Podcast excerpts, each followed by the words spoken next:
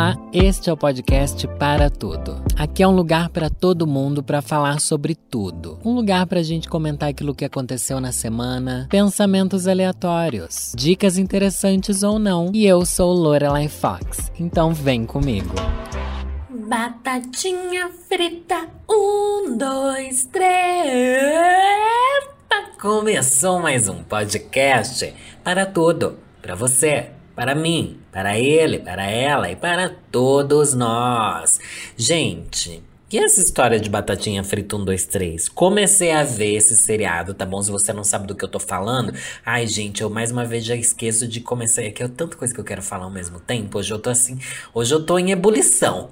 Hoje eu tô em ebulição, hoje eu sou uma chaleirinha pitando aí. Quem usa a chaleira que apita? Também tem isso, né? Eu sempre pensei assim, nossa, é uma lenda a chaleira que apita, porque eu nunca vi na minha vida real uma chaleira apitando. Eu acho que eu só vi na televisão, eu não conheço ninguém que tenha chaleira que apita. Se você tem uma chaleira que apita, me avisa, me convida para ir na sua casa, passa um chá, mas vamos entregar o serviço aqui primeiro, que é o seguinte. Se inscreva aqui, não é meu canal, mas você pode se inscrever também, seguir o podcast para tudo em todas todas as plataformas digitais, seja lá onde você escuta. E, inclusive, gente, uma dica que eu percebi que eu vou dar para vocês, porque é uma dica que eu, que eu dou que eu, que eu uso, na verdade, é tipo, às vezes eu sigo um podcast que ele tá em todas as plataformas. Daí, sei lá, eu escuto mais na, no Globoplay. Daí, às vezes, pode ser que lá o episódio tenha saído atrasado, mas em outra plataforma o episódio saiu na hora certa. Tá bom? Não tô falando que o Globoplay atrasa, tá? Eu só quis aqui jogar o nome do Globoplay, porque o meu é o Globoplay. Mas daí, às vezes, tem podcast que eu escuto geralmente numa plataforma, daí, às vezes eu vou escutar em outra, quando eu vejo, putz, não saiu aqui ainda. O Deezer é o que mais atrasa para entregar, né? Atrasa muito. Tem dia que, que vai sair no Deezer, é tipo meia-noite, a gente postou seis da manhã. Mas daí, se você segue em outra plataforma também, daí dá para você ouvir em outras plataformas. Tem podcast que eu sigo em várias plataformas, tá bom? Então me siga em todas. Me siga em todas. Seja viciado em mim, tá bom? Seja um stalker, seja um poltergeist grudado no meu cangote. Ai, não, não, não, não, isso não. Isso não, isso já é pesado. Lorelai, por favor. Não, não, não. Mas também avalie bem o podcast, siga as redes sociais do podcast, que só tem uma rede social que é o Instagram, tá bom? E o Instagram, batatinha123, é arroba podcast para tudo. É isso, é só isso, o arroba. E já recebi muitas, muitas, muitas histórias de terror, histórias de família, histórias de assombração e blá blá blá. Esse mês vou ler histórias de terror aqui e também no canal, gente. Lá no canal, esse mês vai ser o surto do horror, tá bom? Horror é o ano inteiro, né? Porque eu sou feia, porque eu sou chata, porque o canal é ruim. Não, mentira, meu canal é muito bom, gente. Mas esse mês o foco é coisas de assombração, maquiagens de, de terror, inspiradas em coisas absurdas, sobrenaturais ufologia, teorias da conspiração. Esse mês tá daquele jeitinho que, que a gente gosta, que a gente que é, que é doidinha gosta, tá bom? Então o canal tá um prato cheio pro seu entretenimento. Inclusive, eu vou até aqui, não tem nada a ver com o que eu quero falar, é que eu nem sei direito o rumo que eu vou tomar nessa conversa. Mas, gente, deixa eu falar para vocês. Se tem uma coisa que ninguém se arrepende de fazer, é pagar o YouTube Premium. Não tô sendo paga aqui para falar sobre isso, mas a gente já assina tanto, tanto streaming por aí. E tipo, mano, YouTube Premium é muito melhor. Geralmente as pessoas pensam assim, ai, mas eu, eu não, não quero ver propaganda, é só usar um bloqueador de propaganda no YouTube. Primeiro que você ferra com o criador de conteúdo, tá bom? Você ferra com a gente, porque nossa AdSense, nossa AdSense, que é o dinheirinho que a gente ganha com os vídeos, cai muito por causa de gente que usa bloqueador de anúncio. Então não faça isso se você gosta de mim. Não bloqueie meus anúncios, ô desgraçada! É, mas pagando YouTube Premium, gente, eu já acho que eu já recomendei isso aqui, mas tipo, é uma das coisas que eu mais me arrependo de não ter começado a pagar antes. Porque o lado mais legal, além de ter, não ter anúncio, você, tipo, nunca mais se preocupar que você tá assistindo um vídeo e vai entrar um anúncio no meio, ou que você tá ouvindo um, um vídeo, sabe? Você coloca um som de chuva no YouTube, do nada entra uma propaganda no meio, você acorda no meio da noite. Enfim, mas o mais legal é que você pode desligar o celular e ele continua tocando como um podcast, sabe? Você não precisa deixar a tela ligada. Você também pode sair do aplicativo, fazer outras coisas no celular enquanto o vídeo ainda tá rodando. Isso é muito legal, gente. É muito legal. Eu uso muito. Tem, tipo, criadores de conteúdo que fazem vídeos longos que a gente às vezes não precisa precisa olhar o vídeo em si, sabe? Às vezes só de você ouvir já funciona como um podcast. Então, minhas lives são muito assim. Tem muita gente que, que ouve as lives, que tem duas horas de duração, como se fosse um podcast durante a semana, porque paga o YouTube Premium. Então, você deixa ali no fone, não precisa ficar assistindo, celular no bolso e tal, e funciona muito. Então, é isso daí minha recomendação para vocês. Depois você vai assinar e você vai dizer para mim se você gostou ou não gostou, tá bom? Você diz para mim por quê? Porque eu também quero aqui falar de rede social. Essa semana a gente teve polêmica de rede social. Essa semana, essa semana foi ontem, gente. Tô gravando isso daqui numa terça-feira, um dia maroto, tá bom? Acabei de pedir minha comidinha aqui. É uma da tarde, vou almoçar daqui a pouco. Gravei um episódio do Wanda. Quando que vai sair o Wanda que eu gravei? Acho que sai até antes desse meu episódio aqui hoje. Enfim, tô, tô assim na pegada de fazer podcast hoje. E ontem as redes sociais entraram em colapso. Tudo começou a dar errado nas redes sociais, não só de Loura, Life Fox, mas do mundo inteiro. O Instagram caiu o Facebook caiu, coisa que a gente não liga, né? Já que ninguém mais usa Facebook. Pelo menos, quer dizer, na verdade, muita gente ainda usa, mas no meu círculo, de, na minha bolha, as pessoas quase não usam mais. E o WhatsApp caiu. Tudo que é do Mark Zuckerberg caiu. O que é uma desgraça. Por sorte, eu não entrei no Tumblr ontem, porque o Tumblr também é do Mark Zuckerberg. Foi vendido pro Facebook também, uma desgraça. Mas daí todo mundo começou a entrar naquele caos aquele caos, aquele, aquela coisa tipo, meu Deus, caiu, caiu, caiu, caiu, caiu, caiu, caiu. Eu vou falar aqui, eu vou falar até um pouco mais baixo, tá, gente? Que eu não quero que ninguém me escute. Só quem tá me ouvindo vai poder me ouvir. Só quem tá me ouvindo vai poder me ouvir. Ai, mas é uma jumenta falando isso, ainda quer criar conteúdo. Enfim, só quem tá aqui no podcast vai poder ouvir isso que eu vou falar. Eu dei graças a Deus. Ai, gente, porque para mim a rede social dá uma travada. É como, sabe quando você tá no trabalho e acaba a luz? que você fica naquela assim, ai, espero que não volte para eu poder ir embora. Minha sensação foi essa. Ontem eu, eu, tinha que postar, divulgar vídeo e tal, fazer aquela coisa. Não precisava postar muita coisa, mas a gente se sente nessa cobrança de, tipo, criar conteúdo, criar conteúdo. Mas se a rede social caiu, eu fiquei naquela assim, hum, apagou a luz aqui do escritório. Não vou precisar postar nada.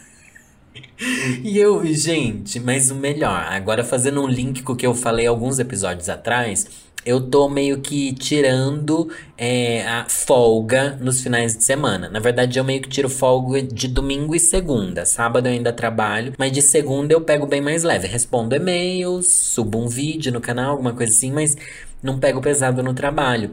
E eu só fui perceber que, que deu ruim as redes sociais era tipo 3 da tarde, 4 da tarde. Porque era o horário que eu falei, não, agora eu vou postar os recebidos, vou fazer, vou divulgar vídeo, vou postar alguma foto no Stories, é aquele tempinho que eu ia tirar ali. Daí eu entrei e falei assim, hum, deu ruim, deu ruim. Que bom, que delícia. Graças a Deus.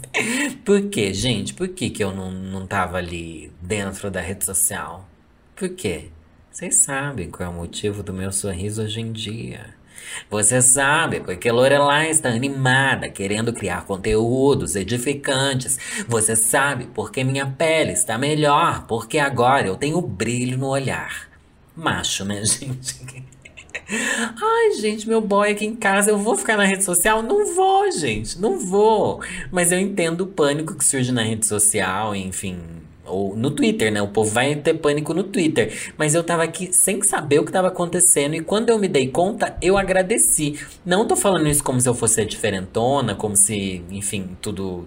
Ai, é bom fazer um detox das redes sociais. Ai, gente, é bom a gente deixar de ser trouxa, sabe? Se você vai usar a rede social para ser trouxa, você deixa de ser trouxa. Não tem a ver com a rede social, é você sendo trouxa.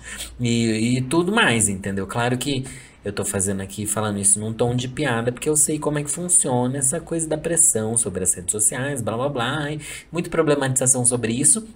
E quando chega esses momentos de rede social caindo, é mais problematização ainda. Nossa, estamos vendo é, nessas horas que nós percebemos o quanto ficamos reféns das redes sociais. Gente, a gente fica refém na, da rede social porque a gente precisa abstrair Tá bom? Antes a gente era refém da televisão. Se a Rede Globo sai do ar por um dia, vira um caos também, né? Quando eu, sei lá, nos anos 90, sabe? Então, sempre foi assim, sabe? Sempre foi assim. A gente precisa de uma coisa para distrair. E quando essa coisa sai do ar, todo mundo pensa: ai meu Deus, nós éramos muito reféns. Mas é aquela coisa que a gente prefere ser refém disso.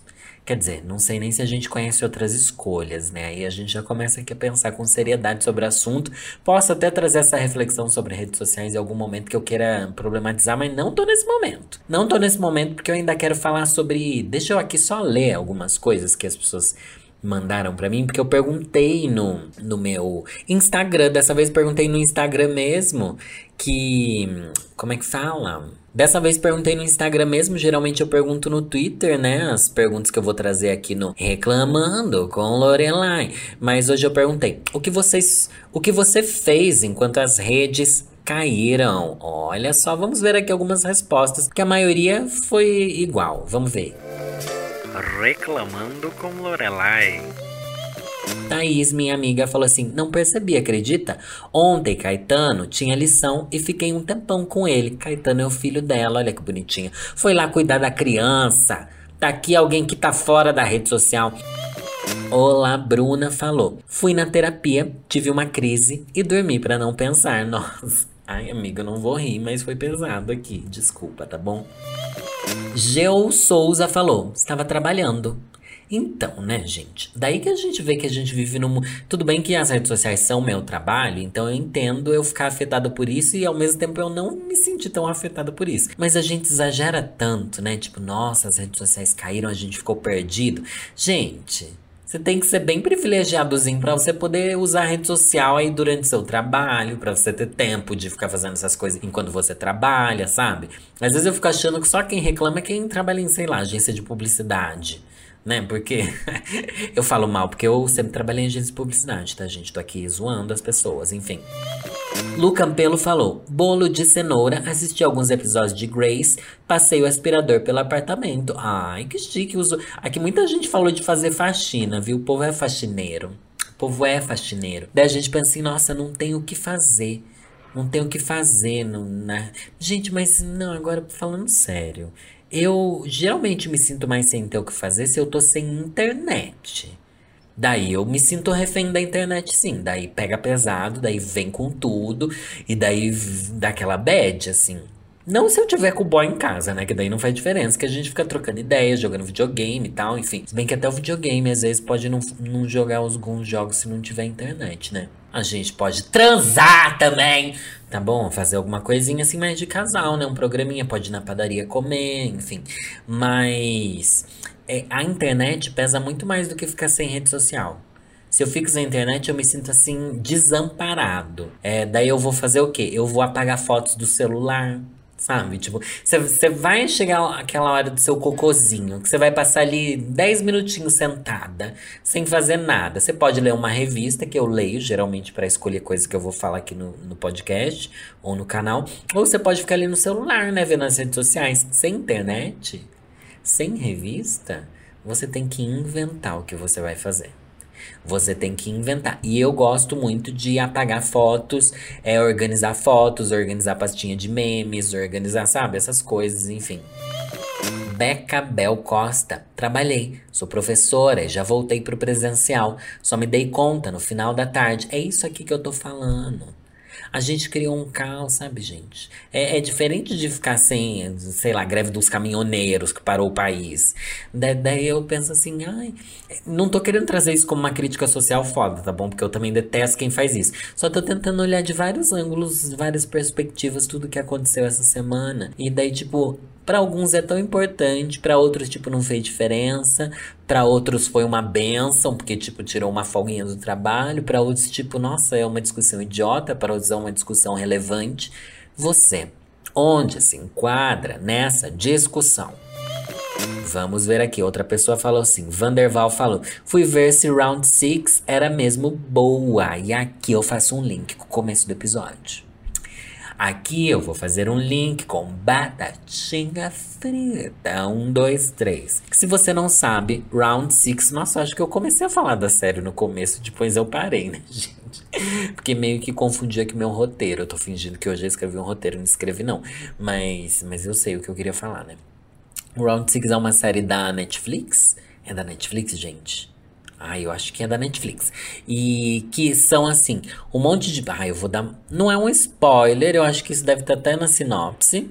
Mas talvez eu dê algum spoiler, mas eu assisti um único episódio, gente. Então não, não, não tem como eu dar muito spoiler também. Tem lá um monte de pessoa frustrada, frustrada não, endividada, fracassada financeiramente, e elas são convidadas a participar de um jogo um jogo, bem joguinho de criança. Ai, batatinha frita, um, dois, três. Quando eu estiver cantando batatinha frita, um, dois, três, você pode caminhar. Quando eu parar, você não pode. Você tem que ficar parado. E quem chegar primeiro ganha. Ai, que lindo, meu Deus! E é isso. Daí junta 400 pessoas num grande estádio, é, que, enfim, tecnológico, onde existem brincadeiras de criança. No episódio que eu assisti, que é o primeiro episódio, é o episódio Batatinha Frita 1, 2, 3, que é essa brincadeira que eu acabei de explicar. E daí, só que a questão é, óbvio, como tudo hoje em dia é tipo, nossa, meu Deus, que pesado. Se a pessoa perde no jogo, ela morre. Então, daí fica aquilo, nossa, as pessoas estão percebendo que eh, isso daqui é um jogo de vida ou morte. Este daqui é um jogo de vida ou morte. O que eu vou fazer agora? O que eu vou fazer agora? Meu Deus, meu Deus, pesado. E eu posso dizer do primeiro episódio o quê? Gostei muito, viu? Achei muito legal, gostei da fotografia, gostei dos atores, das interpretações. Ah, é tão, tão revigorante, não vou dizer revigorante, talvez seja revigorante, vai. É tão legal você poder entrar em contato hoje em dia com produções que não são norte-americanas, sabe? Se não me engano, é uma produção coreana muito legal, sabe? E antes a gente não tinha, antes dos streamings, né? Era muito raro a gente assistir alguma coisa que não fosse dos Estados Unidos ou do Brasil. É mais fácil assistir coisas dos Estados Unidos até do que coisa brasileira, né? Por incrível que pareça. Eu achei muito legal, achei uma premissa assim caótica e ao mesmo tempo você consegue se identificar e você se pergunta o que você faria se você estivesse muito, muito, muito mal de grana e com problemas familiares. Não quero dar spoiler aqui sobre os personagens, mas é, enfim, você se coloca ali no lugar, tem uma vibe bem Black Mirror, só que eu acho que tem uma vibe maior ainda de um filme que eu assisti nesse final de semana. E o nome do filme é Escape Room. Ai, gente, vocês já tinham assistido Escape Room? Eu tô nessa. Ah, hoje, pelo visto, vai ser um episódio de indicações de filmes, né? Porque é o que eu fiz nesses dias, gente. Desculpa, é o que eu fiz. É, Escape Room é aquelas salas, não sei se vocês já ouviram falar. É tipo umas salas. É uns. Como é que eu vou dizer? Não é bem uma sala. É uma sala, mas na verdade é um cenário que imita alguma coisa temática, sei lá, uma sala de uma biblioteca, tô dando um exemplo aqui, uma, é, um lugar que imita um escritório de advocacia, um lugar que imita uma cozinha de restaurante, sabe?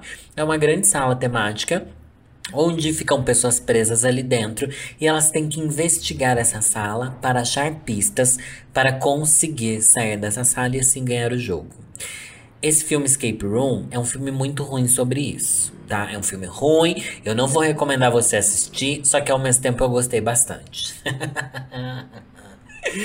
o filme é ruim porque o começo, o, o fim de todo o filme Escape Room é muito ruim, gente. É muito ruim. É, é muito ruim. Assisti os dois nesse final de semana. E, na verdade, ontem eu assisti os dois. Daí, tipo, você tá lá e, e junta esse monte de gente nesse escape room. Só que é um escape room de vida ou morte também. Tipo, quem não escapar dessa sala é porque vai estar tá morto, entendeu? É porque vai, vão acontecer. Tipo, a sala começa a desmoronar, a sala começa a pegar fogo, a sala começa a, enfim, encher d'água e mil e uma aventuras, assim, nessa sala. Só que, mano, é exatamente batatinha frita 1, 2, 3.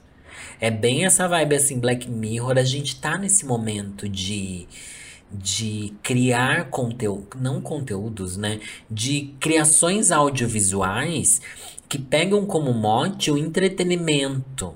Sabe, eu acho que isso tudo vem de uma cultura Big Brother. Eu acho que tudo isso começou com o Big Brother. Por quê?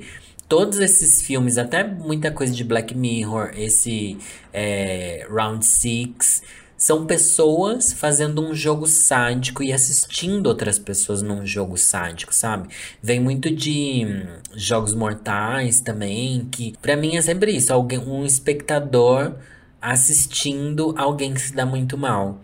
E não é o que a gente faz na, no Big Brother? Eu acho que vem nisso. E é uma crítica social a isso também, essa espetacularização da vida alheia e da desgraça alheia, que é o que a gente vive nas redes sociais. Eu acredito que faz parte disso. Provavelmente alguém aqui estuda cinema, essas coisas, e deve ter umas teorias a respeito disso que sejam mais aprofundadas do que eu, qualquer lixo que eu falo aqui, né? Igual um completo babaca dando opinião sem, sobre nada que eu entenda. Mas é por isso também que a gente se identifica esse maravilha. E é por isso também que a gente fica assim, nossa, isso isso me impactou, sabe? Porque a gente meio que vê traços disso por aí.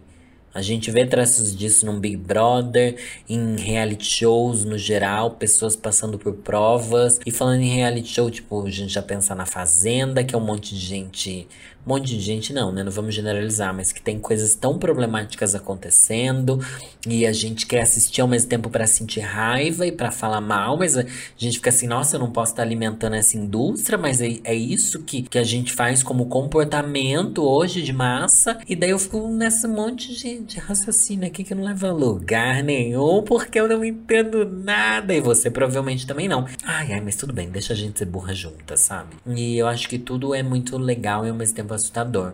E falando nisso, eu já quero comunicar aqui, falando de reality shows, tá bom?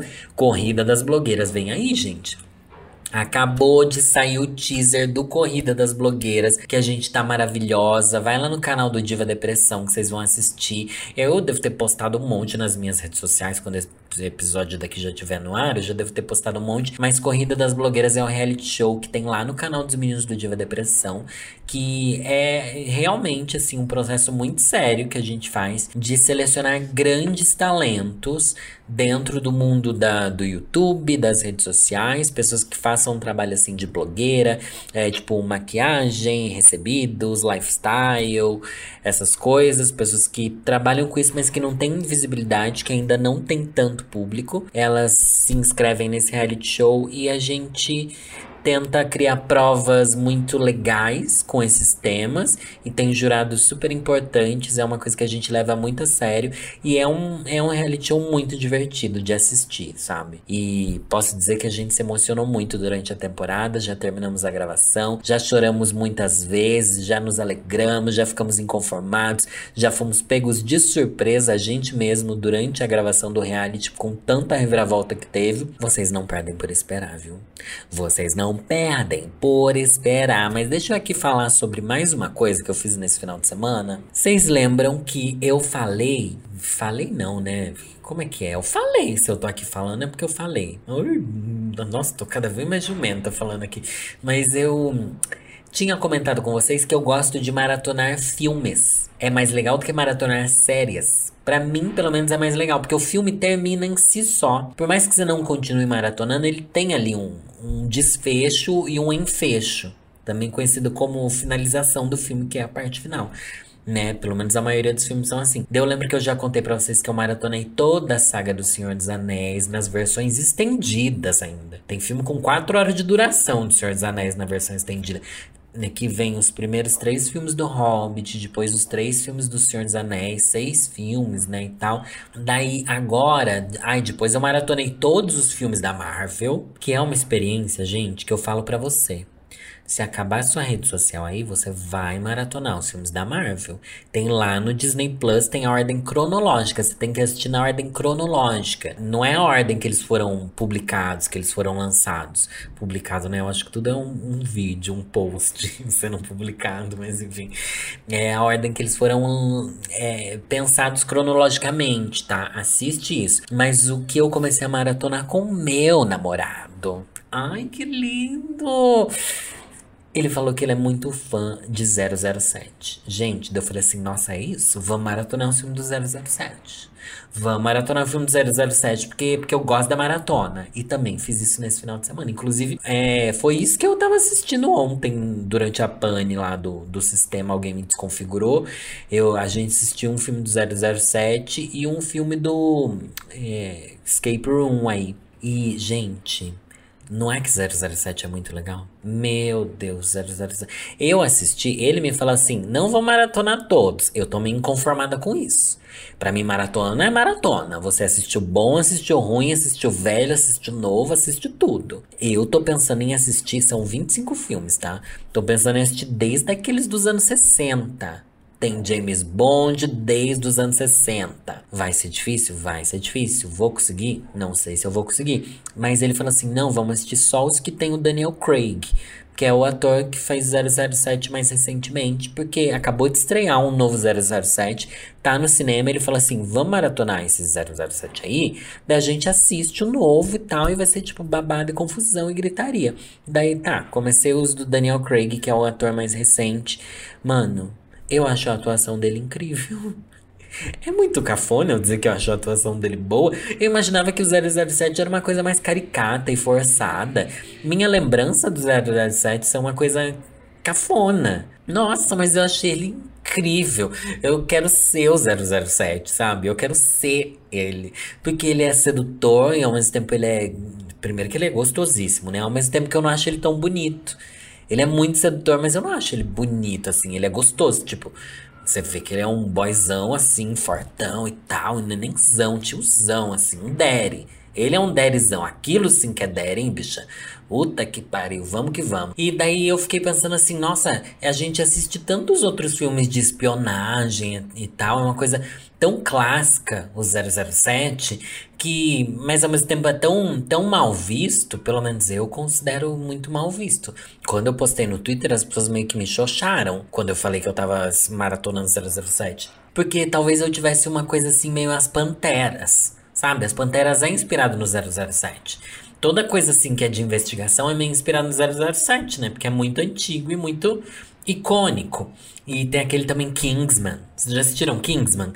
Kingsman eu adoro, só que tipo é uma piração. Mas eu achava que 007 era meio Kingsman. Que acontece umas coisas absurdas, que não faz sentido nenhum e tal. Só que não. O 007 é mais um filme de ação policial, investigação e sedução. Pelo menos esses que eu assisti. Eu assisti o Cassino Royale, o Quantum Solace, sei lá o que. E assisti o, o Skyfall. É isso? Foi só isso que eu assisti? Ou assisti mais? Não, assisti. Acho que eu assisti esse só. Tá, porque eu comecei nesse final de semana maratona, tá bom, gente? Não vem me cobrar também, não. Devo ter assistido muito. Só que, gente. Eu já criei um apego emocional com o personagem. A personagem da M, que é a Judy Dent, que faz, que é uma senhorinha assim. Nossa, é mais uma véia que a Lorelai precisa ser. Eu quero que a minha drag seja aquela M, que é a personagem que manda no 007, é uma senhora, assim. E é tipo, ela é muito icônica, ela é muito icônica, é um filme muito icônico. Assistam, tá bom? Assistam mesmo. E sem parar, ah, louca, sem parar não. Tem um que é mais chato, que é esse Quantum of Solace, alguma coisa assim, eu nem lembro o nome direito. Mas o Cassino Royale, gente, é tudo, tudo de bom. E o Skyfall, nossa, eu, eu tava assim, empolvorosa assistindo. E daí agora eu tô ansioso pelos próximos, né? Tem um ainda que falta eu ver, daí tem esse que estreou no cinema que eu vou ver também. E o Daniel Craig é, é isso, é tudo que eu queria pra minha vida. E eu fiquei tão imersa nessa coisa de filmes assim, nesses últimos. nesse final de semana, né? Foi. Foi muito isso que eu fiz na minha vida. Que eu comecei a. Gente, tudo agora eu olho e penso, isso daqui é uma pista. Igual se eu estivesse no escape room. E ao mesmo tempo que eu fico assim, isso daqui é uma pista, eu vou investigar como se eu fosse o James Bond. Daí eu começo a misturar tudo, tá bom? Porque eu sou assim, no mundinho Lorelai Fox. E eu sou aquariano, gente. Eu começo a brisar umas coisas na minha cabeça que na minha vida né, parece que eu tô enxergando na minha frente. É uma coisa real, assim. Então tá sendo muito bom pra minha criatividade. Desculpa, tá? Se eu fiz mais um episódio indicando coisas aqui sem o um mínimo de embasamento e sem trazer o um mínimo de conteúdo. Mas eu sou assim tá? Eu não faço mais nada da minha vida, eu tô ansiosa por, pela minha primeira grande viagem, né? Sabe, que faz um ano e meio, dois anos que eu não vou para uma viagem. Tudo que a gente faz é ver série, ver filme, ficar em casa e reclamar de rede social. Que é, né? Porque, enfim, pelo menos eu trabalho em casa desde sempre, então agora que todo mundo já tá voltando a trabalhar presencial, eu voltei só no Corrido das Blogueiras, que eu já falei aqui também, mas já, já acabou. Voltei pro tédio. Tá bom? Mas hoje em dia eu tenho algo que me tira do tédio. Mas posso falar disso em outro episódio. Vamos ver o que, que eu vou ler aqui para vocês. Hoje separei um texto muito bonito. Um texto muito interessante da revista Vida Simples. Gosto muito dessa revista. É uma edição de 2017, essa daqui que eu vou, vou, vou ler. Tem um, um moço aqui, tem uma parte na revista que tem várias crônicas Tá bom, né? É crônica que chama isso. Sei lá, é um monte de texto que as pessoas escrevem. Eu acho que é crônica, sim. Enfim, é, quem escreveu esse daqui foi o Gustavo Gitt. Gitt ou é Gitt? Não sei. Enfim, o nome é Olhe de Novo. Antes de eu ler esse texto, já vou pedir para você, por favor, avaliar positivamente esse episódio do podcast. E quando sair lá post no, no Instagram, arroba podcast para tudo, responda lá se você gosta do 007, se você está gostando do Round 6, se você já assistiu Escape Room, se você já brincou de Escape Room. Ai, vocês acreditam que já me chamaram para brincar de Escape Room? E eu não quis? Porque eu acho que eu ia me sentir muito humilhada se eu não conseguisse escapar da sala. Aqui em São Paulo tem esses negócios, né? E diz que é mó caro participar. Mas enfim, é, eu, eu, eu agora eu fiquei querendo. Depois de ver o filme, eu fiquei muito querendo participar de um escape room, mas ao mesmo tempo com medo. Vai que eu morra, né? Vai que eu morra. Não, não por isso. Mas vamos lá, vamos lá. É, revista Vida Simples, o texto Olhe de Novo.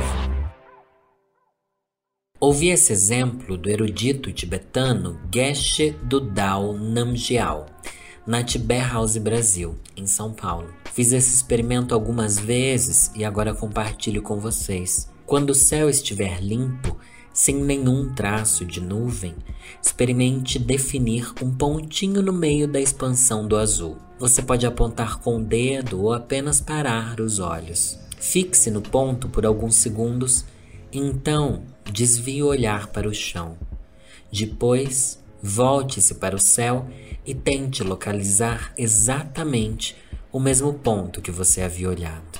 Como o pontinho nasceu junto com o seu olhar, como não havia um ponto no meio do céu existindo por si mesmo, é impossível fixar os olhos e ver o mesmo ponto. Não há tal coisa. O ponto era uma mera aparência. Ele não chegou a se consolidar no espaço do céu, mesmo enquanto você olhava. Para achar que o ponto está realmente lá, é preciso teimar, franzir a testa e nunca desviar o olhar. Mesmo não estando lá, Enquanto nos fixamos a aparência do ponto, é possível mapear o céu a partir dele, conectar diferentes pontos, pensar, falar, sentir, tomar decisões. É possível construir uma vida inteira a partir do pontinho que nunca chegou a ser. Quando olhamos para uma pessoa e nos apaixonamos ou nos frustramos, é isso que está acontecendo. Quando olhamos para uma situação, é isso que está acontecendo. Quando olhamos para nós mesmos, é isso que está acontecendo. Quando olhamos para o mundo, é isso que está acontecendo. O tempo todo é isso. Sempre que algo parece existir de modo definido, na verdade, essa aparência inseparável de nosso olhar, referenciais, mundo interno, é coemergente, não está lá fora por si só quando dizemos, ele está magoado comigo, ou tem o pavio curto, ou então, a situação é muito pesada e complicada, ou então, estamos casados há 15 anos. Isso é verdade, tanto quanto é verdade que localizamos um ponto no céu. Aquilo aparece e temos a sensação que é assim mesmo. Mas se piscarmos, e antes fizermos muitas práticas de estabilidade e de sabedoria, ao olhar de novo, talvez encontremos um espaço aberto exatamente onde havia mágoa, impaciência, peso e complicação. A solidez só se sustenta enquanto nós a sustentamos. Para odiar alguém, por exemplo, é preciso contar a mesma história de novo, de novo e de novo. A manutenção do sofrimento se dá por dois processos. Achamos que aquilo é autoexistente e reagimos. Seriedade gera reatividade. Se investigarmos assim, vamos ganhar a confiança de que não há nenhuma pessoa e nenhuma situação realmente fechada, condenada, negativa, bloqueada, marcada, definida, ainda que nós estejamos vendo apenas fechamento e limitação. Enquanto a abertura não aparece, enquanto só encontramos pontos sólidos, podemos confiar. Tudo segue aberto.